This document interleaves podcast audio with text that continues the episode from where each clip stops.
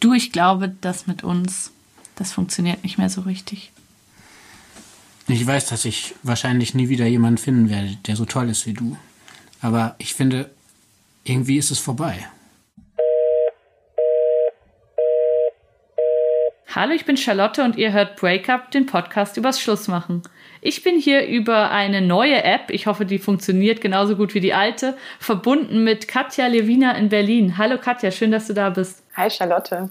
Hallo, hallo. Ich freue mich unglaublich. Ich habe so lange keine Breakup-Folge mehr aufgenommen und es ist mir eine große Ehre, dass du jetzt für die erste Aufnahme in diesem Jahr und überhaupt seit so langer Zeit wieder Zeit hattest. Und es gibt ein tolles Buch, was du geschrieben hast, was jetzt schon ein paar Monate auf dem Markt ist. Und ich freue mich unglaublich, dass du mit mir sprichst. Hallo. Ja, die Ehre ist ganz auf meiner Seite. Magst du dich kurz vorstellen? Ähm, was brauchst du denn alles von mir? Name, Alter, Konfektionsgröße. Ähm, ich bin freie Autorin und ich schreibe am liebsten über Dinge, die das Zwischenmenschliche betreffen, also ähm, Beziehungen, Sexualität, äh, Liebe, solche Dinge. Und ähm, das Buch, über das wir heute sprechen wollen, ähm, das trägt den sehr prosaischen Titel Ex. Mhm. Ähm, und dafür habe ich mit äh, zehn Ex-Partnern ähm, versucht, über unsere Beziehung zu sprechen und zu schauen, was dann eigentlich alles schiefgegangen ist und was ich vielleicht in zukünftigen Beziehungen besser machen könnte ich habe es äh, verschlungen und ich fand es ein wahnsinnig mutiges Experiment. Ich finde sowieso, dass du eine unglaublich mutige Autorin bist. Ich habe dich, glaube ich, vor sicher schon fünf Jahren ähm, entdeckt als Kolumnistin bei jetzt.de, wo du über offene Beziehungen geschrieben hast. Und dieses Buch fand ich ähm, als Versuch angelegt, mega gelungen, mega spannend. Und ich glaube, alle, die sich manchmal fragen, was ist ein guter Umgang mit Ex-Freunden, ähm, warum erinnere ich mich immer noch an diesen einen Mann, obwohl wir gar nicht so lange zusammen waren oder an diese eine Frau. Was ist das, was uns so prägt in gerade auch Beziehungen, die so früh im Leben stattfinden, ähm, fand ich das ultra spannend. Und ja, was ähm, würdest du sagen, was war für dich der Takeaway aus diesem Experiment? Was ist das, woran du jetzt so denkst, wenn du an diese Recherche denkst? Ich würde behaupten, ich bin jetzt endlich beziehungsfähig geworden. Tatsächlich. Oh, wow. ähm, also ich hielt mich ja schon vorher für gar nicht mal so schlecht. Aber mhm. im Gespräch mit meinen Ex-Freunden merkte ich, oh, da war echt ganz schön viel Luft noch nach oben. Ich habe ganz schön viel verbrannte Erde hinterlassen. Mhm. Und eben gar nicht so gut interagiert, wie ich das eigentlich von mir selber gedacht hatte. Also wir haben ja so Vorstellungen von uns selber, in denen wir ja natürlich immer ähm, die lupenreinen DemokratInnen sind, mhm. ähm, um dann vielleicht hinterher festzustellen, ah, so ganz sauber ist das doch alles nicht gelaufen, ähm, auch nicht von meiner Seite. Und ich habe einfach wahnsinnig viel über mich selbst gelernt. Ich habe gelernt, wo meine äh, Problemzonen liegen, ähm, emotional mhm. gesehen ähm, und wo ich sehr genau hingucken muss, damit sich diese Geschichten nicht wiederholen. Und ich würde sagen, das ist mir tatsächlich super gut gelungen seitdem. Mhm. Wie lange hast du für das Buch recherchiert? Ähm, das war ungefähr ein halbes Jahr, in okay. dem ich die Männer getroffen und dann darüber geschrieben habe. Also das ist alles ungefähr zeitgleich abgelaufen. Mhm. Und eben, du hast das finde ich mega spannend. Du hast quasi in dieser Recherche gemerkt, ähm, die Erinnerung, die ich hatte, stimmt vielleicht gar nicht so. Also, dass ich irgendwie mir gedacht habe, na ja, ähm, der war ja auch ein Arsch oder ähm, wir waren einfach zu jung oder was weiß ich, das stimmt vielleicht gar nicht so, hält der Realität heute gar nicht mehr so stand, sondern ich denke, ah, okay, Problem lag vielleicht auch bei mir. Genau, also er war vielleicht trotzdem ein Arsch und vielleicht waren wir auch wirklich zu jung. Mhm. ähm, aber ich habe gemerkt, dass ich dazu geneigt habe, ähm, und das sehe ich übrigens auch bei sehr vielen anderen Menschen, mit denen ich darüber rede, meine eigenen ähm, Verfehlungen oder beziehungsweise Verfehlungen ist vielleicht auch ein bisschen ähm, ein zu hartes Wort, aber meine so eigenen die blinden Probleme, Flecken. Ja, genau, blinden Flecken ja. und eben die Dinge, die ich damit einbringe, ja, die Schwierigkeiten, die ich ähm, provoziere, ähm, sei es auch unbewusst, ja, einfach nicht so intensiv wahrzunehmen, wie es das Gegenüber wahrgenommen hat. Ähm, und das macht einfach total Sinn, da genauer hinzugucken und sich eben auch diese Kritik anzuhören, ähm, das anzunehmen, weil das ist auch einfach so wahnsinnig leicht zu sagen, ja, aber Punkt, Punkt, Punkt. Ähm, ich hatte ja auch Gründe für mein Verhalten, bla bla bla. Wir können alles ganz wunderbar entschuldigen. Das ist ja dieses Aber ist ja ähm, so ein kleines Wörtchen, das wir sehr, sehr gerne mal dahinter setzen, wenn uns irgendwer sagt, was schiefgelaufen ist oder wo wir Verletzungen hinterlassen haben ähm, was auch immer. Und dieses aber einfach mal auszuhebeln und zu sagen, ja, okay, so war es eben auch. Es gibt zwei Wahrheiten, mindestens zwei, zwei Wahrheiten mhm. ähm, bei dieser Geschichte. Es gibt nicht die eine objektive Sicht auf diese Dinge und eben die Wahrheit des anderen oder der anderen anzunehmen, das ist wahnsinnig heilsam. Mhm. Voll spannend. Also ich habe das jetzt manchmal schon in meiner Beziehung, wenn ich merke, da habe ich mich nicht gut verhalten, und dann auch merke, ah, das mache ich auch nicht zum ersten Mal. Also so, mhm. dass ich irgendwie bestimmte, sage ich jetzt mal, toxische oder asoziale Verhaltensweisen manchmal habe in meiner Beziehung und mein Partner mir das dann spiegelt und ich das mega verstehe und mega annehme und denke, ah krass, das habe ich mit meinem Ex-Freund auch schon gemacht und das war da auch schon scheiße und vielleicht sogar noch ein bisschen ausgeprägter, als es jetzt ist. Und das habe ich da aber überhaupt nicht gesehen, zum Beispiel. Mhm. Ja. Ja, genau um solche Sachen geht es. Ich finde das Wort asozial sehr, sehr schön. Das hätte ich jetzt für mich selber nie benutzt. Aber ja. jetzt, wo du es sagst, also letzten Endes läuft es darauf hinaus. Ich mhm. werde es in meinen aktiven Wortschatz aufnehmen. ja, ich habe, ja. Ich fand dein Buch auch mega, mega berührend. Ähm, du hast, also es fängt, glaube ich, an, ich schaue, dass ich dich richtig zitiere, ähm, damit, dass du sagst, dass es alles passiert vielleicht ein bisschen anders. Ich habe aber das Gefühl, es ist schon sehr nah an dir dran, oder? Also es ist jetzt nicht ähm, sehr fiktional. Es fühlt sich sehr echt und sehr nah an. Und es fühlt sich an, als ob du wirklich dich so auf dieses Experiment eingelassen hättest und wirklich so versucht hättest, so nah und so ehrlich wie möglich auch zu berichten, oder? Auf jeden Fall. Also was ich verändert habe, war natürlich im Zuge der Anonymisierung, ähm, damit die betreffenden Männer sich wohlfühlen können und so frei von der Leber weg erzählen können. Ähm, das waren so äußere Umstände, also Name, Aussehen, ähm, die Umstände, unter denen wir uns getroffen haben, vielleicht Beruf, also all solche Dinge, mhm, die okay. ähm, die Männer erkennbar machen. Aber natürlich habe ich dann auch im Zuge ähm, der Überarbeitung dann geguckt, ne, dass das einfach irgendwie spannend zu lesen bleibt und interessant ist und ähm, bestimmt ist da das eine oder andere irgendwie ein bisschen gestrafft oder umgestellt. Aber das, was zwischen uns passiert ist, also auf so einer emotionalen Ebene, das, was gesagt wurde oder auch nicht gesagt wurde, mhm. das ist ähm, alles ganz genauso geblieben oder es ist, ich habe es einfach genauso aufgeschrieben, weil mir das total wichtig ist, da eine Authentizität zu haben und dass eben die Dinge richtig dargestellt werden. Also ich habe auch gemerkt, wie wichtig mir das war, dass die Männer sich irgendwie nicht falsch dargestellt fühlen, also dass die nicht das Gefühl haben, ich, ich owne jetzt diese Geschichte auf Tust eine gewisse Art und Weise, tue ich, aber sie haben auch die Chance gehabt, darüber zu lesen und ähm, zu sagen, hey, irgendwie hier bitte anders und da nochmal so. Ähm, das ist tatsächlich auch passiert. Manchen war es total egal. Manche waren so, ey, schreib doch, was du willst. so, bin eh schon froh, dass ich da drin vorkomme. Und manche wollten eben noch ein bisschen mehr Einfluss darauf nehmen und es war auch total gut. Mhm. Alle haben darüber gelesen. Ich erinnere mich jetzt an einen, der nicht besonders gut wegkommt. Da wundere ich mich gerade, dass der auch drüber gelesen hat. Der, der hat nicht drüber gelesen. Wir hatten ja. danach tatsächlich auch gar keinen Kontakt mehr. Okay. Und, Und den hast du dann mit Klarnamen gleich reingeschrieben. Nein! nein, nein, nein.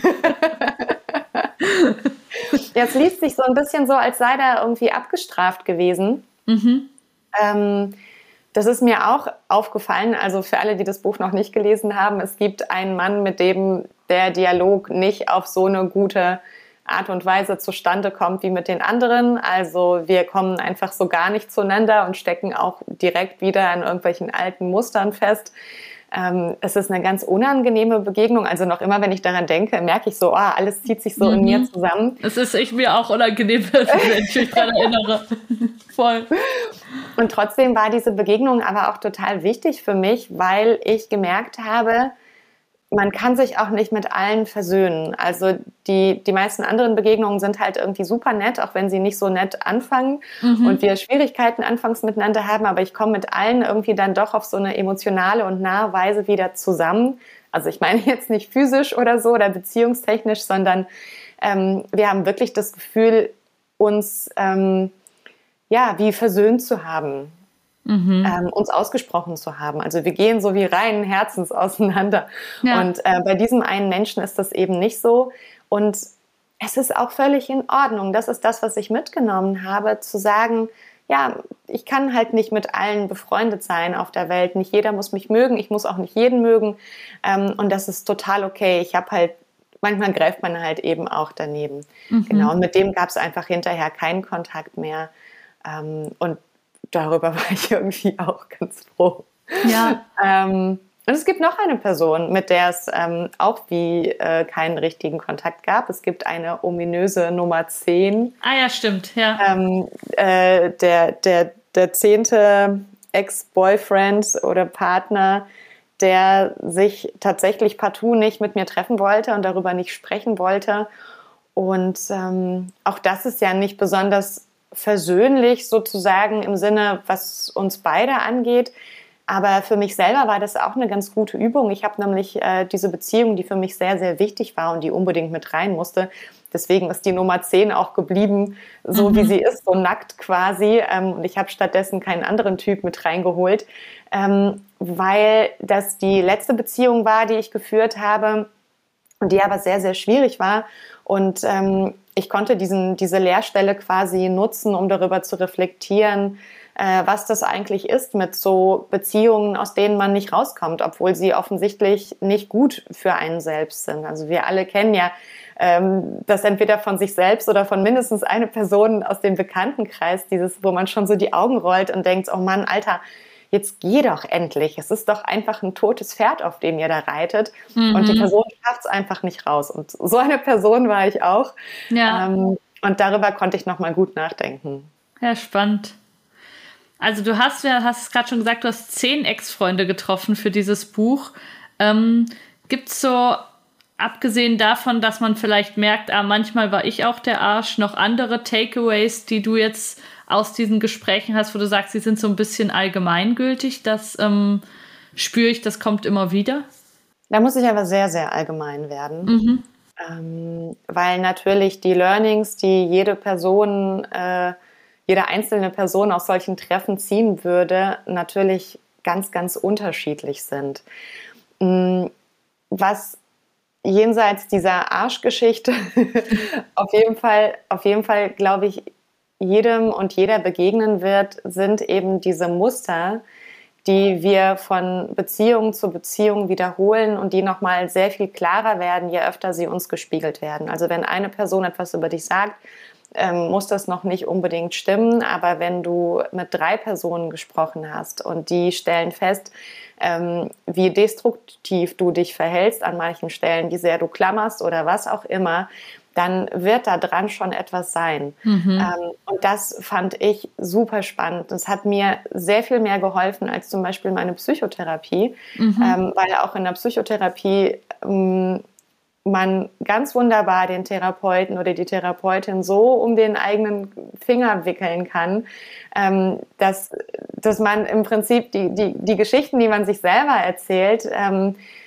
dort genauso einen Niederschlag finden und der Therapeut sitzt dann da und sagt, ja, natürlich, Sie haben recht. Mhm. Ähm, Sie sollten aus dieser Beziehung gehen oder diese Beziehung war nicht gut für Sie oder was auch immer. Mhm. Ähm, Mega also der, spannend. Ja. Der spiegelt ja im Grunde ganz, ganz häufig nur das wieder, was man selber die ganze Zeit erzählt.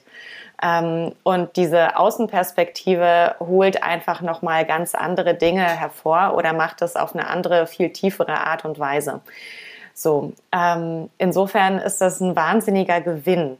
Und wie der Gewinn aber am Ende aussieht für jeden Einzelnen oder jeder Einzelnen, kann ich natürlich nicht, ähm, kann ich nicht vorhersehen. Ich kann nur sagen, dass für mich der Gewinn darin bestand, dass ich jetzt eben diese Verhaltensweisen an mir eben sehr viel früher, sehr viel bewusster wahrnehmen kann und und so, so haltet ein rufen kann mhm. ähm, und einen Schritt, Schritt zurücktrete und mich selber nochmal ähm, von außen sozusagen sehen kann, wie ich wieder in eine bestimmte Falle tappe und dass ich das auch viel besser kommunizieren kann. Also mhm. ich ähm, bin tatsächlich äh, so weit, dass ich all diese Fallen transparent gemacht habe für meinen Partner mhm. und ähm, er dann eigentlich ähm, sehr genau weiß, oh, was passiert hier eigentlich gerade? Oh, fängt jetzt gerade hier wieder diese alte Geschichte an? Äh, ich glaube, ich sehe da was und das ist, ähm, das ist wirklich Gold wert. Mega spannend. Also ich finde da viele Gedanken, die du gerade geäußert hast, mega interessant. Eins natürlich dieses, alle Therapeuten haben ja das Gefühl, dann sozusagen, dass sie immer Menschen gegenüber sitzen, die es nicht schuld sind und die eigentlich ähm, nur das Beste wollten und die au also ausgenutzt werden oder sonst irgendwas. Also muss man sich ja vielleicht, fragt man sich als Therapeut auch manchmal, warum sind eigentlich alle, die bei mir sitzen, immer die Armen und die Guten. Ähm, und auf der anderen Seite, das ist ja auch ein bisschen der Effekt vielleicht in diesem Podcast, den ich manchmal habe, weil ich ja immer jemand habe, der seine Version dieses Endes der Beziehung beschreibt. Und dann hatte ich das auch schon mehr als einmal, dass dann ähm, Ex-Frauen zum Beispiel sich gemeldet haben oder kommentiert haben und gesagt haben, das ist ja mega einseitig und wie er sich hier darstellt und so. Ähm, und mir ist das natürlich bewusst, dass es eine andere Seite gibt, aber ja, es ist einem vielleicht selber manchmal gar nicht bewusst. Also ich glaube, dass meine Gäste hier im Podcast eben auch nach bestem Wissen und Gewissen erzählen und erzählt haben, wie das für sie aussieht. Ähm, und ja, jeder versucht natürlich reflektiert zu sein, aber man ist es halt nur bis zu einem gewissen Grad. Und ich glaube, das, das ist das Spannende an deinem Experiment, dass du dich wirklich getraut hast, da so ein bisschen in diesen, in diesen unschmeichelhaften Spiegel zu schauen und zu sagen, nee, was erzählen denn die Leute, mit denen ich zusammen war, eigentlich ihren Therapeuten? Und es ist tatsächlich wahnsinnig unschmeichelhaft. Also ja. ich habe das Gefühl, äh, ich habe ja wirklich viel schon über Sex geschrieben mhm. und meine Beziehungen und also ich habe mich wirklich schon sehr nackt gemacht in der Öffentlichkeit. Aber das hier, dieses Buch war einfach mal das Peinlichste, was ich je gemacht habe, weil da einfach meine Infantilität und Unfähigkeit mhm. ähm, so krass nochmal rauskommt und ich die so, so offenlege vor, vor so einer, also vor der ganzen Welt quasi, dass ähm, natürlich ich mich fragen muss, wow, also wie, als, als wie kompetent werde ich denn jetzt danach noch ähm, in Liebesfragen überhaupt wahrgenommen, wenn ich selber genau den ganzen Blödsinn mache, den, den alle da draußen quasi jeden Tag ne, mhm, ähm, äh, abziehen.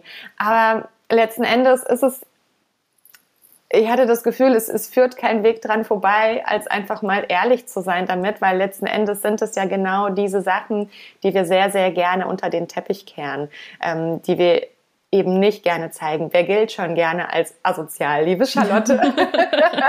ah, schön. Mein Freund wird sich freuen, wenn er das hört. ah. Ja, voll.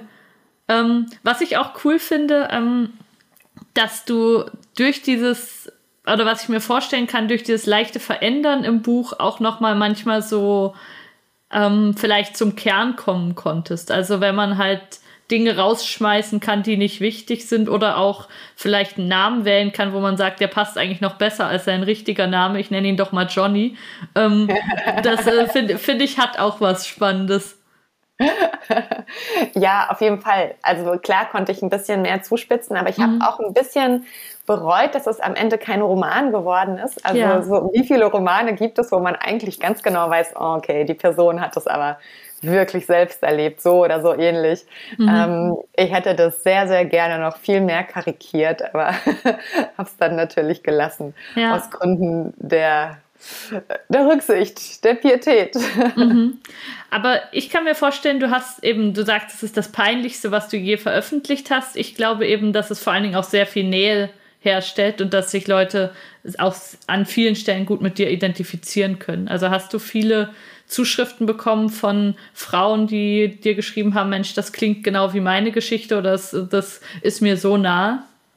Absolut. Mhm. Ähm, also da gab es wahnsinnig viel Resonanz zu, gerade dieses Ah, Mann, also all diese Peinlichkeiten, über die niemand spricht und ähm, die man einfach auch so ungerne anderen zeigt, ja selbst in der Partnerschaft ungerne ähm, hergibt von sich selber. Ähm, zum Beispiel? Fühlten sich, fühlten sich viele wiedererkannt. Naja, all diese Ängstlichkeit zum Beispiel, ne? Ähm, dieses, diese Angst, nicht geliebt zu sein, dieses Was, wenn er mich verlässt, das ist einfach super unattraktiv. Und ähm, wir wissen, wir wissen alle, dieses ähm, mach dich rar, das kennen wir, ne? Irgendwie zeig nicht deine Unsicherheit, sei cool, sei nicht verletzlich. Und innerlich sitzen wir aber alle da und bibbern eigentlich und fragen uns, ob wir eigentlich lieb gehabt werden, ob wir schön genug sind, ob wir gut genug sind. So, mhm. ähm, das zum Beispiel als eins. Ähm, und dann natürlich aber auch die ganzen Arschloch-Moves, die wir so ungerne zugeben. Und ähm, ich lasse manchmal ja so auf Lesungen ähm, äh, solche Break-up-Geschichten erzählen. Und meine Vorgabe ist, kommt, holt mal hier eure, eure mieseste Trennung raus. Mhm, schön. Und eine ganze Weile erzählten dann, ähm, wie bei dir im Podcast, äh, die Menschen dann davon, wie unfair sie sitzen gelassen wurden und äh, an einem Abend fing eine Frau an, ähm, davon zu erzählen, wie unfair sie einen Typ sitzen gelassen hat. Also sie selber. Mhm. Und das war, das war so ein Befreiungserlebnis. Plötzlich ähm, fingen alle an zu erzählen, wie, wie unglaublich unfair sie sich verhalten haben. Voll, und ich habe ja. mich total darüber gefreut, weil das ist halt diese Opfergeschichte ist so einfach. Ähm, aber sich hinzustellen und zu sagen, ja, ich war halt richtig scheiße zu jemandem, mhm. ähm, das ist eigentlich wirklich cool. ja. Es ist, es ist auch eine Seltenheit, die ich hier mhm. auch in diesen Gesprächen selten erlebt habe. Also sicher auch dieses eben sich hinterfragende oder auch Verständnis für die andere Person und deren ähm, Sicht der Dinge zu haben, das schon, aber dass man wirklich auch sagt, ähm, ich habe gewusst, wie verletzend das ist und ich habe es trotzdem gemacht, ähm, das hört man nicht oft das stimmt. Ja, und die Frage ja. ist ja dann trotzdem, ne, also kann eine Trennung ohne Verletzung passieren? Ähm, wie, ich, vielleicht hast du darauf eine Antwort, wie kann man gehen, ohne zu verletzen? Ich glaube, das ist kaum möglich. Nee, also das, ich glaube, man kann sehr viel sehr gut machen und sich äh, Mühe geben, aber ich glaube, wenn, also wenn jemand dich noch liebt und nicht möchte, dass du gehst, dann ist das einfach ultimativ schrecklich, dass du es tust. Also ich glaube eben, man kann man kann sich ganz viel Mühe geben, um Respekt zu zeigen und um Zeit zu geben und ja, aber ich glaube, man hat also, wenn man zutiefst verletzt ist und einfach diese Trennung nicht will und dann hat man auch auf das nur beschränkt Lust. Also dann äh, kann es sogar eher ins Gegenteil umschwenken, dass man das Gefühl hat, ah, okay, du wirst jetzt noch, obwohl du mir gerade das Herz rausreißt, irgendwie noch der, der Gute oder die, die Tolle sein. Ähm, dabei ähm, musst du einfach jetzt einsehen, dass, dass es schrecklich ist, was du tust und du kannst hier nicht mit weißer Weste rausgehen. Also ich glaube, das ist, ist auch ein bisschen ein Trugschluss, dass man denkt, man könnte sich so trennen, dass jetzt im übertragenen Sinne kein Blut fließt und niemand irgendwie ähm, zutiefst verletzt und zerstört ist. Ich glaube, das geht vielleicht manchmal, wenn irgendwie beide schon beide eigentlich schon raus wollen oder es einfach vorbei ist oder es vielleicht auch nicht so ernst war oder so. Aber wenn es richtig ernst war und richtig tief und einer wirklich aus tiefstem Herzen nicht möchte, dass der andere geht, dann glaube ich, ist es unmöglich, dass man da rausgeht und sagt, ah, habe ich das gut gemacht. Also das, das kann ich mir nicht vorstellen. Das Weil ich glaube, dass man es schon so ähm, wie du gesagt hast, ne? also man kann es schon halbwegs gut machen oder so gut wie möglich und man kann es auch richtig, richtig schlecht machen.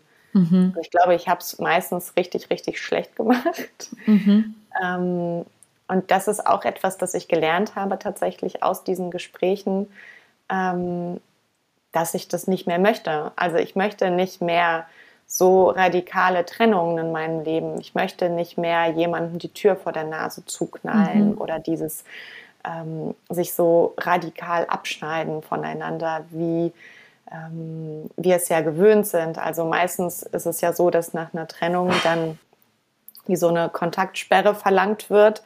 Ähm, das ist so einer dieser ultimativen Tipps äh, bei, bei Trennungen. Finde ich schrecklich. Mal, ja, erstmal raus ähm, auf keinen Fall Nummer. mehr anrufen. Ja.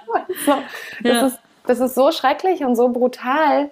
Ähm, aber das ist das, wie ich eigentlich alle meine Trennungen gemacht habe, bis vor einigen Jahren vielleicht. Also ich habe auch gemerkt, dass sich das verändert hat, dass ähm, auch ähm, erstaunlicherweise die Männer, mit denen ich vor längerer Zeit zusammen war, noch viel mehr Groll gegen mich hatten, als die, ähm, in den letzten, sage ich mal, irgendwie so fünf Jahren vielleicht. Das ist ja eine sehr positive Entwicklung eigentlich. Auf jeden Fall. Also ja. die waren mir wesentlich positiver gesonnen und das sind auch alles Männer, mit denen ich nach wie vor in Kontakt bin und befreundet bin. Mhm. Also das habe ich schon mal geschafft. Mhm. Ähm, aber dieses, dieses äh, heftige sich, sich wegtrennen, das war für sehr, sehr lange Zeit genau das, was ich gemacht habe. Und es hat wahnsinnig viele Wunden hinterlassen. Also sowohl bei mir, bei der Person, die sich getrennt hat, denn ich war das in den meisten Fällen, mhm. ähm, als auch dann bei den Männern, weil die sich eben auch ganz schön verletzt gefühlt haben. Ich finde auch auf eine Art ist das ja auch Gewalt. Also wenn man so krass das abschneidet und ähm, so, das ist schon krass. Also ich denke, es gibt natürlich Situationen, massiv toxische Beziehungen oder wo es irgendwie wirklich Gewalt gegeben hat oder weiß ich nicht, eine ganz krasse Drogensucht noch mit reinspielt oder so, wo das die richtige und einzige Methode ist, das gibt es sicher. Aber ich finde bei einer, sag ich mal, normalen Trennung, wo man einfach merkt, nee, ähm, das mit uns führt jetzt nicht irgendwie vor den Altar, sondern äh, endet bald, ähm, da ist das, glaube ich, auch nicht nicht das, was man tun sollte. Also würde ich nicht dazu raten. Mhm. Aber trotzdem eben, glaube ich, man kommt nicht drum herum, dass man sich gegenseitig wehtut mit einer Trennung. Ja, leider. ja. Ich habe gerade noch gedacht, es sind oft sind es vielleicht auch so die kleinen Details, wo man dann zeigen kann, ich respektiere dich trotzdem sehr oder das ist mir trotzdem sehr viel wert gewesen, was wir miteinander hatten. Also das, das ist was, was man vielleicht noch mitnehmen kann, dass es irgendwie so Momente, kleine Dinge, wo man, keine Ahnung, nochmal Sachen nach, nachschickt oder so und sagt, man verpackt die richtig schön oder irgendwie so kleine Dinge, wo man nochmal zeigen kann, ähm, dass, dass der andere einem was wert ist. Ähm, ich glaube, das, das ist vielleicht was, was helfen kann, so dass man sich bemüht, auf so Details zu achten und denkt, das ist jetzt ist jetzt nicht egal, in welchem Zustand ich ihm seine Sachen zurückgebe oder irgendwie solche, solche Kleinigkeiten. Ja, und also für mich sind es vor allen Dingen ähm, Fragen der Kommunikation. Mhm. Das merke ich immer wieder, weil ich auch das erlebt habe. Dann ähm, zum Beispiel äh, ein Ex-Freund, den ich jetzt ähm, äh, da nicht mit drin habe, der hat nachdem wir uns getrennt hatten, wenn wir uns dann irgendwo begegneten, weil ähm, einfach irgendwie in der Stadt mhm. oder bei irgendeiner Veranstaltung oder so, weil sich bestimmte Dinge überschnitten ähm, oder Veranstaltungen, wo wir hingingen, ähm, dann hat er einfach so getan, als würde er mich nicht kennen. Ui. Und, und das finde ich so, so furchtbar schlimm und kränkend. Ähm, also alles, was mit so einem, mit so einem Abblocken zusammen ähm, einhergeht, das finde ich ganz, ganz furchtbar. Ähm, man muss das jetzt nicht unbedingt Ghosting nennen. Ich weiß nicht, ob das dann schon, schon Ghosting ist oder so, aber es gibt ja auch Menschen, die dann irgendwie nicht mehr auf Telefonanrufe reagieren oder ähm, Nachrichten oder so, die, die ähm, einfach sich so, so rausziehen, aus einer Verletzung natürlich mhm. heraus, ähm, aber die einfach alles verweigern. Und das, das finde ich das ist eine super krasse Bestrafung, finde ich ganz schlimm. Ja, also ich finde, man, vielleicht muss man das an einem Punkt. Also es kommt ja darauf an, wie oft wird man angerufen zum Beispiel. Vielleicht Ach so, wenn man gesagt hat, ich möchte das nicht mehr und die Person ruft trotzdem jeden Tag an. Okay, also wir gehen ja. jetzt mal von allen, von, von irgendwie so Stalker-Geschichten. Nee, aber es gibt natürlich, es ist ja nicht Stalking, aber vielleicht einfach das, ich glaube, es gibt schon die Situation, dass man sagen muss, du, ich glaube, im Moment ist alles gesagt zwischen uns. Ähm, mhm ich kann gerade nicht, ich kann und will gerade nicht weiter mit dir irgendwie nächtelang durchtelefonieren und nochmal irgendwas mir vorhalten lassen oder so. Also ich, man kann ja auch das freundlich kommunizieren, so im Moment möchte ich gerade nicht. Also das ist ja kein Ghosting und kein, kein gewaltvolles Blocken, dass man sagt, ähm, es ist jetzt gerade mal gut. Und ich finde jetzt auch, wenn dich jemand auf einer Veranstaltung sieht und es ist schwer für ihn, dann reicht ja auch so ein Hi, so ein kurzes. Also man, wenn man nicht kann, wenn man es nicht fühlt, dann muss er ja nicht noch ähm, eine halbe Stunde Smalltalk mit dir halten. So, also es gibt ja, gibt ja einen Weg dazwischen. Absolut. Und das ist, glaube ich, immer eine Frage von Kommunikation. Ne? Also mhm. sage ich einfach meine Bedürfnisse an und mhm. das, was gerade für mich ansteht, oder lasse ich es bleiben. Das ist auch etwas, das ähm, habe ich gemerkt, ähm, passiert ja in vielen Beziehungen einfach irgendwann nicht mehr. Und ähm, ich werde immer wieder gefragt, äh, wie sieht denn dann so eine, so eine gute Trennung aus oder wie, wie führe ich am besten ein Trennungsgespräch, so mhm. ohne, ohne dass irgendwie mein Partner, meine Partnerin irgendwie total vor den Kopf gestoßen ist und ähm, aus allen Wolken fällt. Und meine Antwort darauf ist wirklich immer, im Idealfall fällt dein Partner oder deine Partnerin einfach nicht aus allen Wolken. Im Idealfall nimmst du die Person einfach schon von Anfang an mit. Und sie weiß Bescheid, dass es dir nicht gut geht in der Beziehung. Sie weiß, wo du die Probleme siehst und was du brauchst. Und ähm, möglicherweise seid ihr nicht in der Lage, das zusammen zu lösen. Aber dieses, dieses, oh mein Gott, äh, plötzlich trennt er oder sie sich und ich habe nichts davon gewusst. Sowas sollte eigentlich in einer, in einer ich wollte gerade sagen, in einer guten Beziehung, aber ich würde sagen, in einer ordentlichen Beziehung nicht passieren. Eine gute Beziehung wäre es ja, wenn beide weiter daran interessiert mhm. wären, ähm, die fortzuführen. Aber im Grunde, ja, ist es genau so. Finde ich einen sehr guten Punkt. Trotzdem glaube ich, dass der Schockmoment auch davon, dass man weiß, die andere Person ist nicht mehr so glücklich und struggelt und so, trotzdem nicht komplett aufgefangen werden kann. Nein, also den also, wird es natürlich immer mhm. geben. Es wird immer diese Verletzung geben, haben wir ja auch eben schon mhm. festgestellt, beide. Ja.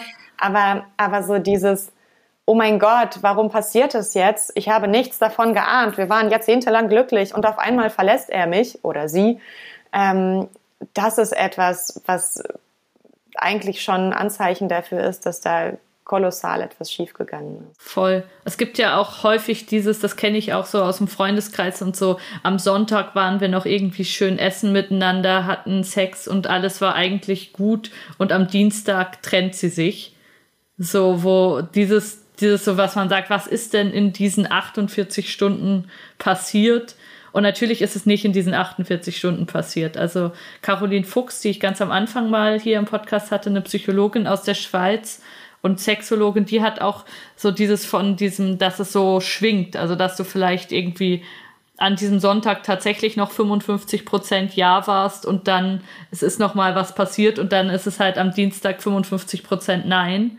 Und es ist natürlich für die andere Person dieser krasse Umschwung von Ja zu Nein in dir ist es aber nur was ganz Kleines, was dich drüber geschmissen hat, sozusagen, wo du jetzt gemerkt hast, okay, wenn das auch noch ist, dann geht es wirklich nicht mehr. Ähm, aber dieser Schockmoment, der ist natürlich richtig fies und der beschäftigt ja Leute zum Teil auch jahrelang. Also so dieses, dass man eben nicht mitgenommen wurde in der Kommunikation und dass man das Gefühl hat, eben auf einmal aus dem Nichts ähm, ist ein Komet eingeschlagen und hat alles auseinandergeschmissen und so. Das ist ist was, was man, glaube ich, nach Möglichkeit jemand, den man mal geliebt hat, ersparen sollte. Das stimmt schon. Aber es ist halt, es ist halt trotzdem wahnsinnig schwer. Also das merke ich auch ähm, in, in meiner Beziehung oder in meinen Beziehungen, die gut laufen, ähm, wie schwer es ist, sich zuzumuten, ähm, auch mit, mit den Themen, die man als problematisch erachtet. Ne? Also sowohl bei sich selbst als auch in der Beziehung. Ähm, es ist wesentlich einfacher, die Dinge so ein bisschen runterzuschlucken oder runterzuregulieren, solange sie jetzt nicht allzu schlimm sind, ähm, als, als ein Konfliktthema aufzumachen ne? oder sich wieder als schwierig zu zeigen. Mhm. Ähm, so äh, den anderen zu konfrontieren, die andere. Ähm, das ist wirklich äh, ständige Arbeit und ich kann verstehen, wenn man das ähm, nicht so gerne machen möchte und das so ein bisschen eher runterreguliert, einfach um des lieben Friedens willen. So. Ja, aber das ist wirklich ein Rezept zum Scheitern, glaube ich. Das mhm. immer so runter zu regulieren. Auf Dauer auf jeden Fall. Kurzzeitig mag es helfen. Aber mhm. das ist ja der Grund, warum sich dann so vieles so ansammelt und an irgendeinem gewissen Punkt einfach raus muss und dann schlägt eben dieser ähm, dieser Anzeiger, der innerliche, einfach, ja, braucht es nur ein bisschen und dann schlägt er plötzlich in die falsche Richtung aus. Mhm. Glaubst du, das ist ein Rezept für alle oder das würde vielen gut tun, nochmal eben diese Reise zu den Ex-Freunden zu machen, da nochmal ähm, Kontakt zu suchen? Oder kannst, kannst du verstehen oder glaubst du, es ist für viele auch besser, die alten Sachen einfach ruhen zu lassen? Hm, es kommt drauf an. Also es gibt ja diese super destruktiven Geschichten. Ähm, also wenn zum Beispiel wirklich irgendwie Gewalt ein Thema war, ob jetzt irgendwie physisch oder psychisch, ähm, dann ist natürlich klar, dass wir aus der Sache nicht so wahnsinnig viel werden für uns rausholen können oder vielleicht sogar zurückfallen in, in bestimmte Muster oder irgendwie retraumatisiert werden für alle anderen Fälle. Und ich glaube, dass das die allermeisten Fälle sind. Würde ich sagen, lohnt sich das in jedem Fall. Ähm, es lohnt sich selbst für Menschen, die meinen, glücklich in ihrer Beziehung zu sein, ähm, die meinen, keine Probleme zu haben, äh, jemals in ihrem Beziehungsleben gehabt zu haben. Ähm, also ich hatte das Gefühl, tatsächlich halbwegs reflektiert zu sein. Ich hatte das Gefühl, ich hatte eine Therapie hinter mir. Ich hatte immer viel mit meinen Beziehungspartnern gesprochen. Möglicherweise ist das eine oder andere trotzdem in die Hose gegangen, aber ich hatte nicht das Gefühl, dass ich so wahnsinnig viel falsch gemacht habe. In der Rückschau muss ich sagen, doch eine ganze große Riesenmenge Mist lag da so auf meinem Weg verstreut. Also wir neigen dazu, das nicht zu sehen. Deswegen würde ich sagen, es lohnt sich tatsächlich äh, für die allermeisten von uns, ähm, da noch mal ein bisschen hinter zu gucken und für die, die das Gefühl haben, irgendwas läuft schief mit der Liebe, ähm, irgendwie komme ich nicht an, ich scheitere immer wieder, ähm, immer wieder die gleichen Probleme und so weiter. Für die lohnt es sich noch viel mehr. Also das sind die Menschen, die am allermeisten davon profitieren würden und denen würde ich das sehr, sehr ans Herz legen. Ich habe eine Freundin, ähm, die hat das auch gemacht. Die war sehr, sehr, sehr lange Single. Ich würde sogar sagen fast 20 Jahre und hat aber sehr aktiv eigentlich versucht, einen Partner zu finden, viel, viel, viel gedatet und auch manchmal so kurze Sachen, so drei Monate oder so gehabt, aber eigentlich war, war sie nie wirklich mit jemandem zusammen. Und sie hat das irgendwann auch gemacht so die wichtigen Männer nochmal kontaktiert. Und ich glaube, das hat ihr sehr geholfen. Also sie ist inzwischen, ich glaube wirklich, dass das auch ein Grund ist, warum sie inzwischen jetzt in so einer glücklichen Beziehung ist seit einem Jahr. Also dass sie das ähm, irgendwann aus dem rausgegangen ist, dass sie halt immer gedacht hat, irgendwie, ich werde ihn schon noch finden, der nächste wird es schon noch sein, sondern eher mal eben das Zurückschauen gemacht hat an dem Punkt, so wie du es gerade gesagt hast, dieses irgendwie ist bei mir ein bisschen der Wurm drin scheinbar ähm, und dann sich mal gefragt hat, was es ist. Ich weiß gar nicht ehrlich so genau, was jetzt bei ihr der Punkt war. Ich weiß, dass sie so ein paar Dinge hatte, wo sie, glaube ich, einfach nicht genau genug kommuniziert hat und so, aber sie hat auch jahrelang und immer Therapie gemacht und ich glaube, das war tatsächlich einer der entscheidenden Punkte, dass sie irgendwann eben auch Leute, die sie eine Zeit lang einfach locker über Tinder getroffen hat oder so, nochmal angefragt hat und gesagt hat, hey, wie hast du mich eigentlich erlebt? Und dass das ganz viel gebracht hat. Also mhm. Kann, kann ich bestätigen. Ja, von der einen Person, wo ich das auch erlebt habe, dass sie das irgendwann gemacht hat. Ja. Ich bin die zweite Person. Aufruf ja. an alle.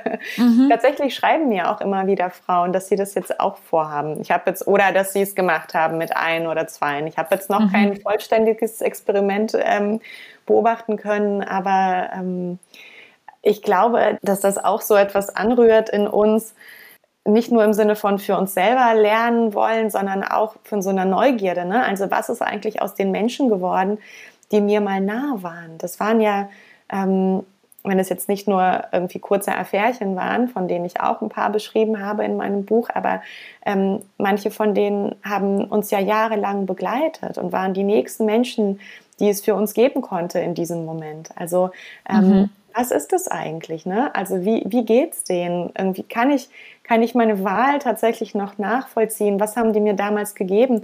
Was haben die dazu beigetragen, wie ich mich entwickelt habe? Wie sind sie heute? Das ist wahnsinnig spannend. Alleine schon, alleine schon so einen so ein, so ein Gegencheck nochmal zu machen. Ja, es ist ja auch spannend zu sehen, wer war ich eigentlich damals. Mhm. Also manchmal hat man das ja auch ein bisschen vergessen ähm, was, was man eigentlich damals für eine Person war. Also das denke ich jetzt auch schon manchmal. Ich habe ja in, eigentlich nur eine richtig lange Beziehung, die ich auch in diesem Podcast an den Anfang gestellt habe. Ähm, und ich weiß jetzt manchmal muss ich mich schon wieder erinnern, wer war ich eigentlich in dieser, in dieser Beziehung, weil es tatsächlich sehr anders ist als die Person, die ich jetzt bin. Mhm. Ich habe auch das Gefühl, ich habe mit jedem Mann eigentlich eine neue Welt aufgemacht. Mhm. Ähm, das liegt auch daran, dass ich so neugierig bin und so ganz unterschiedliche Lebensentwürfe und ähm, das ist mir also sehr aufgefallen beim Lesen auch. Ja. und was auch immer kennenlernen wollte. Also es war für mich einfach spannend, irgendwo so einzutauchen und ich ähm, das so komplett mitzunehmen und da richtig reinzugehen. Und ich habe mich auch, ich weiß nicht, ob ich mich jedes Mal so verändert habe ähm, oder ob das einfach unterschiedliche Facetten meiner selbst waren, die ich da so ausleben konnte. Ähm, so einfach mich, mich selber kennenlernen und, und ausweiten irgendwie auf eine gewisse Weise. Aber das ist schon, schon wirklich interessant, so zurückzublicken und meine ganze Biografie zu sehen, ähm, durch die Augen der Männer oder quasi an, anhand dieser Männer. Mhm. Ja. Es clasht ja dann manchmal auch, dass du auf einmal dich von außen siehst und denkst, oh mein Gott, jetzt bin ich hier in diesen Klamotten. Ähm, schrecklich. Wie, wie, wie, wie passt das zusammen? Ähm, das das finde ich auch sehr schön. Also ich sehe mich natürlich auch manchmal mit den Augen der Person, die ich mit 19 war und denke so, puh, also ähm, das ist, ist es das, was ich wollte? Ähm, wie, wie würde ich mich einfach jetzt sehen, obwohl ich mich, mich jetzt so gut fühle in meinem Leben? Es ist trotzdem, finde ich manchmal spannend, so das nochmal zu reflektieren durch die Brille von früher. Ja, die Situation, auf die du anspielst, mhm. ähm, da, da treffe ich äh, den Typ, mit dem ich mit 16 zusammen war und äh, wir waren damals Punks. Mhm. Um, und ich weiß natürlich nicht, wie er heute so drauf ist, aber ich ähm, laufe da in, in irgendwelchen beigen Leinenhosen auf und ähm, trage meinen Goldschmuck und, und frage mich die ganze Zeit, ob ich nicht einfach wahnsinnig spießig aussehe und super arriviert. Mhm. Ähm, und schäme mich schon nahezu für meinen Aufzug, so, weil ich genau diese Menschen symbolisiere, die wir früher einfach total abartig und langweilig und bescheuert fanden. So. Mhm. Und genau so ein Mensch bin ich halt jetzt selber geworden. Wobei ich sagen muss, ähm, das ging mir nur in diesem Moment so. Also als ich das Gefühl hatte, ihn jetzt durch seine Augen sehen zu müssen. So mhm. im Grunde mag ich mein Leben total und ich finde, ähm, ich habe äh, ich habe mich total super entwickelt. Also ich äh, werde von ja. Jahr zu Jahr besser, würde ich sagen. Juhu! Yay! ähm, insofern kein Grund, äh, irgendwas zu beanstanden. Aber das ist etwas, das mir aufgefallen ist bei den meisten dieser Begegnungen. Ich ähm, fange wieder an zu fühlen wie damals. Ich fange wieder an, ähm, auf genau die ja. gleichen Dinge Wert zu legen und das gleiche peinlich zu finden und einfach genau diese 16, 19, 25-Jährige zu sein, die ich damals schon war. Und es ist wahnsinnig schwer, da rauszukommen. Ich denke, das ist irgendwie so ein bisschen vergleichbar mit diesem, wir fahren nach Hause zu Mama und Papa und ähm, schwupps sind wir wieder die Kleinen so ähm, und sind wieder sehr anstrengend in, in, genau diesen Konflikten ähm, oder Missverhältnissen, die wir immer schon hatten. Und wir kommen da einfach nicht raus, weil wir so konditioniert sind, ja, genau diese Rolle einzunehmen. Und ähm, genau so ging es mir in einigen dieser Beziehungen. Da merkte ich auch wieder, also Gefühle, die ich auch einfach jahrelang nicht gefühlt hatte, weil es mir egal war, was der vor 15 Jahren mit mir gemacht hat, ja, ähm, mhm. waren aber plötzlich wieder so lebendig. Also ich habe so tief die Verletzungen spüren können oder irgendeine Wut oder irgendeine Traurigkeit. Das war total abgefahren. Krass, ja. Aber ich finde das auch schön, dass, was mich jetzt nochmal daran erinnert, du hast gesagt, ihr wart Punks. Ich finde, es ist auch interessant, wie sehr, wie viel wählerischer man mit dem Alter wird. Also ich finde, mit 16 reicht es einfach, wenn jemand die gleiche Band hört wie du und du denkst, oh mein Gott, wir sind füreinander bestimmt. Ähm, say no more, alles klar. Und ähm, äh, je älter du wirst, desto länger wird die Liste von Sachen, die zueinander passen sollte und die dir schon wichtig ist und so. Ähm, das finde find ich auch immer wieder lustig. Ja, deswegen wird es auch einfach mit dem Alter immer schwieriger, einen Partner oder eine Partnerin zu mhm. finden. Also wenn ich jetzt so meine Mutter angucke, mhm. 60 und ähm, es wird nicht leichter, würde ich sagen. Es wird nicht leichter. Ähm, gerade wenn man äh, irgendwie weiß ich nicht, halbwegs irgendeinen akademischen Abschluss hat oder so oder ein bestimmtes Einkommen. Also wir alle kennen das ja, ne? diese, diese Idee von, ähm, gerade von Männern, die es nicht aushalten können, wenn die Frau mehr verdient oder größer mhm. ist oder, weiß ich nicht, einen Abschluss mehr in der Tasche hat. Oder mehr, mehr Erfahrung hat. Oder mehr Erfahrung hat. Ganz schwierig. Alles ganz, ganz schlechte Kriterien. Ja. Also, es wird nicht leicht. Ich habe schon ja. ein bisschen Schiss davor. ja. Bei dir ist ja noch speziell, ich habe es vorhin erwähnt, ich habe dich bei jetzt.de damals das erste Mal gesehen. Ähm, du lebst in einer offenen Beziehung. Macht das die Dinge nochmal anders, als wenn man ähm, klassisch seriell monogam ist? Ähm, in welcher Hinsicht? Im, im, Rahmen, Im Rahmen des Dating-Erfolgs oder? Vielleicht auch in dem, was, was Beziehungen und was diese Ex-Freunde in dir auslösen. Also ich, mhm. ich glaube nicht, aber man könnte sich ja vielleicht vorstellen, dass es einen weniger hart trifft, wenn man sich trennt oder wenn man verlassen wird, wenn man noch zwei andere Beziehungen am Start hat. Okay, so viele Beziehungen hatte ich gar nicht auf einen Haufen. Ja. Also ähm, da, da war dann mein Mann und da mhm. waren ab und zu irgendwelche Geschichten und eben eine längere Beziehung. Mhm. Ähm, und also was diese kurzen Affären angeht, die hatten natürlich für mein Leben gar nicht so eine große Bedeutung und auch für mich emotional gar nicht. Ähm, die sind einfach nebenher so passiert. Aber was diese eine längere Beziehung angeht, muss ich sagen, hat mich das tatsächlich überrascht, wie hart mich das dann trotzdem treffen kann. Ähm, da würde ich sagen, habe ich gar nicht weniger gelitten, ähm, als wenn wir monogam gewesen wären, sondern das ähm, war eine vollwertige Beziehung in meinen Augen, die, die hat mich begleitet, ähm, die hat mir Kummer gemacht und Freude. Mhm. Ähm, das ging sehr, sehr tief und war sehr nah. Und das hat mich übelst ähm, umgehauen, als das dann zu Ende ging. Also obwohl ich wusste, dass das richtig ist, dass das zu Ende geht. Also wir zwei kamen auch wirklich einfach nirgendwo hin mehr gemeinsam. Und es war absolut der richtige Moment zu gehen. Und der war auch schon Ewigkeiten früher gekommen und wir haben es einfach nicht geschafft. Ähm, aber ähm, ja, das gehen zu lassen, trotzdem einen Menschen gehen zu lassen, der mich so intensiv begleitet hat über so eine lange Zeit, war pff, Wahnsinn. Mhm.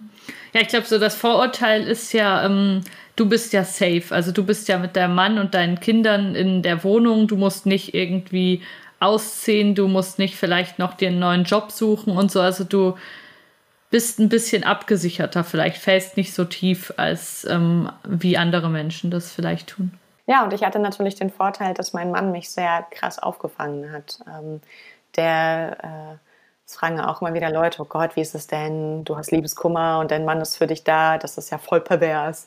Ähm, mhm. Ähm, aber das äh, funktionierte tatsächlich in dem Fall erstaunlich gut, weil wir eben nicht nur Liebespartner sind, sondern eben auch sehr, sehr gute Freundinnen füreinander. Und ähm, wir auch äh, immer die Devise hatten, das, was mit anderen passiert, greift uns beide ja nicht an. Insofern können wir uns da gegenseitig immer eine ganz gute Stütze sein. Mhm. Ähm, aber ja, ich hatte, ich hatte nichts, wo ich ausziehen musste. Ich hatte keine CD-Sammlungen, die ich äh, auseinandersortieren musste, keine Bücher, um die wir uns streiten mussten. Das stimmt schon. Also insofern waren wir wie jedes andere Paar, das nicht zusammen gewohnt hat, das zwei unterschiedliche Haushalte und zwei unterschiedliche äh, Konten äh, hatte. Das macht es natürlich immer leichter, aber letzten Endes ist es egal, ob man dann jetzt noch eine weitere Beziehung hat oder nicht. Äh, solange man die Haushalte nicht zusammengelegt hat, es gehen immer einfacher. Mhm, mhm. Also hast nicht das Konzept offene Beziehung für dich gewählt, damit die Trennung nicht so weh tut. lustig, als ich das Konzept offene Beziehung gewählt habe, habe ich an Trennungen überhaupt nicht gedacht. Da war nicht die Rede davon, dass es jemals noch eine weitere Beziehung geben würde, sondern da haben wir uns das vorgestellt wie, naja, ähm, haben wir halt auch mal ein Abenteuer hin und wieder. Lassen wir mhm. das auch mal geschehen, so. Äh, warum denn auch nicht? Ja, gehören unsere Geschlechtsteile denn einander? Natürlich nicht. So. Mhm. Ähm, das war die Idee ursprünglich gewesen. Und ich habe festgestellt, dass ich das mit den Abenteuern nicht so wahnsinnig gut kann, weil ich ähm, schon dazu neige, eine Bindung aufzubauen, beziehungsweise wenn es halt gut ist, dann möchte ich auch gerne, dass das weitergeht. Dann will ich ja nicht, dass wir das jetzt enden lassen, nur damit es keine Beziehung wird.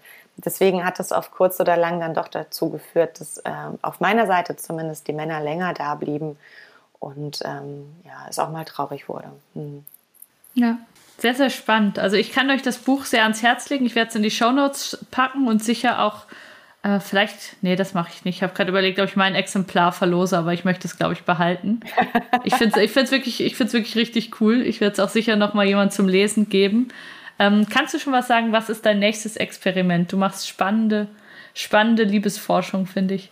Ich bin ganz gespannt. Ich äh, forsche tatsächlich weiter. Ich muss sagen, dass ich gerade mit zwei Romanideen kämpfe. Mhm. Ähm, mal gucken, welche die Oberhand äh, behalten wird. Auf jeden Fall, glaube ich, wird es jetzt Zeit, äh, dann doch äh, das Genre zu wechseln und in die Fiktion zu gehen, mhm, cool. äh, weil man sich da ja doch ein bisschen mehr austoben kann. Also alles das, was ich bei Ex zurückgehalten habe, alle mhm. Übersetzungen und Pointierungen, kann ich dann endlich daraus lassen, wo es nicht mehr äh, auf die Wahrheit ankommt. Mhm. Aber du bleibst Liebesforscherin, das kann man, kann man sich drauf freuen, oder? Äh, wahrscheinlich werde ich das nicht so ganz aus mir rausbekommen, ähm, obwohl ich schon sagen muss, was das Thema Sex angeht, ich das Gefühl habe, ich mich ein bisschen schon ausgeschrieben habe. So. Mhm. Aber ähm, letzten Endes, äh, ja, Liebe, Sexualität, das sind die Dinge, die uns antreiben, die immer irgendwie eine Rolle, glaube ich, spielen in, in all unseren Leben. Ähm, insofern werden die nicht so ganz wegzudenken sein. Ja, aber das finde ich jetzt noch einen spannenden Gedanken, dass du sagst, das Thema Sexualität hast du ein bisschen ausgeschrieben. Ähm, ist das eine Altersfrage? Ist das ein Thema, was ähm, irgendwann weniger wichtig wird? Nee, ich glaube nicht, dass das für mich persönlich wichtiger geworden ist. Äh, warte mal. Nein, weniger wichtig geworden ist. So. Mhm. Ähm, also Sex spielt nach wie vor eine sehr große Rolle für mich persönlich, aber es ist so, wie es fühlt sich ein bisschen leer gelabert an, mhm. sagen wir so. Also ich habe das Gefühl, ich habe so viel dazu gesagt schon. Und es gibt so viele Menschen, die ständig etwas dazu sagen und noch immer Neues, dass, dass ich, ach, es gibt auch andere Lebensbereiche, die, ähm, die mich beschäftigen mhm. und die vielleicht ja, ja, auch ein bisschen nach meiner Aufmerksamkeit rufen. Mhm. Ja, spannend. Ja hast du das Gefühl, du bist ja dann, obwohl du so offen lebst und auch so um, authentisch berichtet, bist du ja doch auch eben eine heterosexuelle weiße Frau. Hast du das Gefühl, es gibt auch, es sollen auch mal andere Leute über Sex schreiben oder? Natürlich sollen andere ja. Leute über Sex schreiben. Ich hoffe, sie machen es. Ich hoffe, dass wir uns da nicht gegenseitig äh, im Wege stehen. Also ich habe ähm, ähm, selten das Gefühl, dass ich irgendwem den Platz wegnehme. Ich glaube das auch nicht, dass das so ich hoffe, ist. Das stimmt auch. nee, aber ich, also, ich bin, ja klar, das ist natürlich immer die Frage, aber ich bin auch immer der Meinung, es hat Platz für alle. Und das ist eher ein schwieriges Denken, dass dieses, es kann nur eine geben und es entweder spricht die oder die, aber ähm, es können nicht beide sprechen. Ich habe immer wieder das Gefühl, es hat, es hat Platz für alle. Naja, und vor allen Dingen, es gibt ja so viele unterschiedliche Positionen mhm. ähm, dazu ne? und so viele Blickwinkel, aus denen heraus man schreiben kann. Und natürlich hast du recht, ich habe den Vorteil in dem Sinne, dass ich äh, hetero bin und cis und auch noch weiß. Ähm, dass ich für eine, ähm, wahrscheinlich für eine Mehrheit sprechen kann. Ne? Also, dass in den ähm, Dingen, die ich schreibe, sich mehr Menschen wiedererkennen können, als wenn ich jetzt über meine Homosexualität schreiben würde oder meine homosexuellen Erfahrungen oder meine Transerfahrungen ähm, mhm. oder Diskriminierungserfahrungen so ähm, aufgrund von irgendwelchen anderen Dingen. Ähm, also, das äh, bleibt wahrscheinlich für sehr viele Menschen auf irgendeine Weise nachvollziehbar, was ich mache und für ganz, ganz viele aber eben auch nicht. Ne? Also ähm, vielen ist es dann wiederum irgendwie zu extrem oder zu offen oder zu nicht monogam oder was auch immer, ähm, was, was ich da tue und das ist auch alles völlig in Ordnung. Also ich glaube wirklich, ähm, dass, dass wir Raum haben für alle. Mhm. Hast du das Gefühl, es hat sich verschoben in den letzten Jahren? Also dass man, dass du vielleicht noch mehr vor fünf, sechs Jahren noch mehr exotisch warst und noch mehr am Rand vom Spektrum standest, als du es heute tust? Ja, definitiv. Und ich bin total froh darüber. Also das war ja der Grund überhaupt für mich, mit dem Schreiben anzufangen, dass ich merkte, äh, als Frau, die gerne Sex hat, ähm, bin ich tatsächlich am Rand oder bin ich tatsächlich irgendwie oder gelte ich als abnorm, ja, ähm, gerade auch wenn es um Promiskuität geht zum Beispiel, wo, wo von Frauen noch viel mehr dieses äh, Ideal verlangt wurde, äh, nur mit dem einen und Richtigen es zu tun und auch nur ganz selten, weil äh, Frauen brauchen es ja auch eigentlich gar nicht so dringend wie Männer. Bla bla bla. Also wir alle kennen diese Klischees und an die, an bin ich immer wieder dran gestoßen, äh, wenn ich versucht habe, äh, irgendwie zu kommunizieren, mit wem auch immer, wie ich lebe, was ich mache, was ich gerne mag. Ähm, und genau, das war der Grund dafür, dass ich angefangen habe zu schreiben. Ähm, weil ich dachte, meine Fresse, also das, das, ich muss diese, also ich kann diese Aufklärungsarbeit nicht ähm, im Kleinen leisten. Ich muss das irgendwie größer machen. Und seitdem hat sich eine ganze Menge verändert. Also es haben sehr, sehr viele Menschen angefangen zu schreiben, zu sprechen, aufzutreten und ähm, Stereotype abzubauen, ähm, Dinge aufzuklären. Also sowohl was, was Körperlichkeiten angeht, als auch was Beziehungsmodelle angeht. Also da finde ich, ist ein äh, ganz, ganz großer, lauter Chor an Stimmen entstanden und inzwischen juckt es wirklich niemanden noch, wenn ich sage, ich bin in einer offenen Beziehung zum Beispiel als Frau. Ähm, und das war vor fünf, sechs Jahren definitiv noch was ganz, ganz anderes. Also, und es haben sich auch noch ganz andere Dinge verändert. Ähm, Schulbücher werden umgestaltet, ja, weil, ähm, man jetzt endlich auch den Mädchen zeigen möchte, wie eine Klitoris aussieht zum Beispiel. Mhm. Ähm, dass Sexualkundeunterricht nicht mehr so fortpflanzungsbasiert ist, sondern dass es eben auch um Lust geht, um, um Konsens, um all solche Dinge. Ähm, da merke ich eine ganz starke Veränderung, vor allen Dingen auch so in der Generation meiner Kinder dass die schon ganz, ganz anders das Thema Sexualität und Beziehung begreifen, als selbst ich das noch vor einigen Jahren konnte, weil sie mit, ähm, mit einer Flut von Informationen quasi versorgt werden darüber, ähm, wie sie, wie sie ihren Körper vielleicht anders wahrnehmen können, ja, wie sie Sexualität genießen können, wie sie aufeinander zugehen können, ähm, ohne dass das irgendwie gewaltsam oder komisch oder awkward wird in irgendeiner Art und Weise.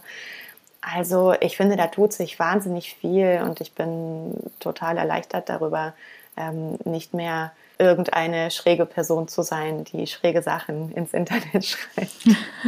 Ich finde das auch unglaublich spannend. Also eben, ich habe es hier im Podcast ja auch schon gesagt, mein Sohn ist vor einem halben Jahr geboren und das macht natürlich auch, dass ich mich für diese Erziehungsthemen und so viel, viel mehr interessiere. Ich fand das aber auch schon wahnsinnig spannend, als wir vor drei Jahren miteinander gesprochen haben und du eben so bisschen kurz erzählt hast, wie das bei euch zu Hause aussieht und wie du damit umgehst, wenn eben ein Kind zum Beispiel äh, nackt in der Wohnung ist oder wie du Privatsphäre schaffst, wo du sagst, hier kann man, hier darf man nackt sein, hier darf man auch mal sich mit seinen Genitalien beschäftigen und so. Das finde ich unglaublich spannend. Also ich glaube, das kommt auf alle Eltern irgendwann zu und das ist wahnsinnig wichtig, wie man da reagiert und dass man nicht vielleicht seine eigenen ganzen Themen und ähm, Verklemmungen und so dann aufs Kind überträgt und ähm, dem dann zeigt, das ist irgendwie jetzt super unangenehm und so. Das äh, finde ich ein riesiges Thema und finde ich, äh, ja, also ich hoffe, dass es so ist, wie du sagst, dass unsere Kinder da schon mit einem ganz anderen und viel weniger, ähm, ja, eingezwängten und gewaltvollen Mindset dran gehen. Ähm, finde ich sehr spannend. Hoffe ich, dass das dass das wirklich auch so ist. Also ist für mich ein großes Erziehungsziel am Schluss auch. Ja, ja, auf die nächste Generation, würde ich sagen. Ja, absolut. Vielen, vielen Dank, Katja. Ich fand es mega toll, mega spannend, dass du hier warst. Ich ähm, schaue, dass ich ähm, sicher im, über Patreon ein Buch auf jeden Fall weitergebe. Ich finde, es lohnt sich sehr, das zu kaufen. Ich fand es wirklich tolle und spannende Erfahrung, da so reinschauen zu dürfen in dein Beziehungsleben. Ich finde es auch toll, dass du hier nochmal so ein bisschen eben von den asozialen Seiten deiner Beziehungserfahrung erzählt hast. Sehr, sehr spannend. Ähm, Gibt es noch was, was dir wichtig ist, was wir nicht erwähnt haben? Ähm, nein, ich finde, wir haben echt eine ganze Menge erwähnt. Schön. Ich, ich, bin, ich bin sehr glücklich mit unseren Erwähnungen. Sehr schön. Ich frage am Schluss immer, gibt es was, was du deinem Ex-Freund noch sagen wollen würdest oder deiner Ex-Freundin? Gibt es was, was du gerne noch sagen möchtest, vielleicht einer spezifischen Ex-Beziehung oder? Mm, ja, ich würde, ich würde ähm, den Ex-Freund auswählen, der so getan hat, als würde er mich nicht kennen. Mhm. Ähm, Liebe Grüße. ja. Ähm, und ich würde sagen, das nächste Mal wick doch bitte wenigstens. ich finde auch.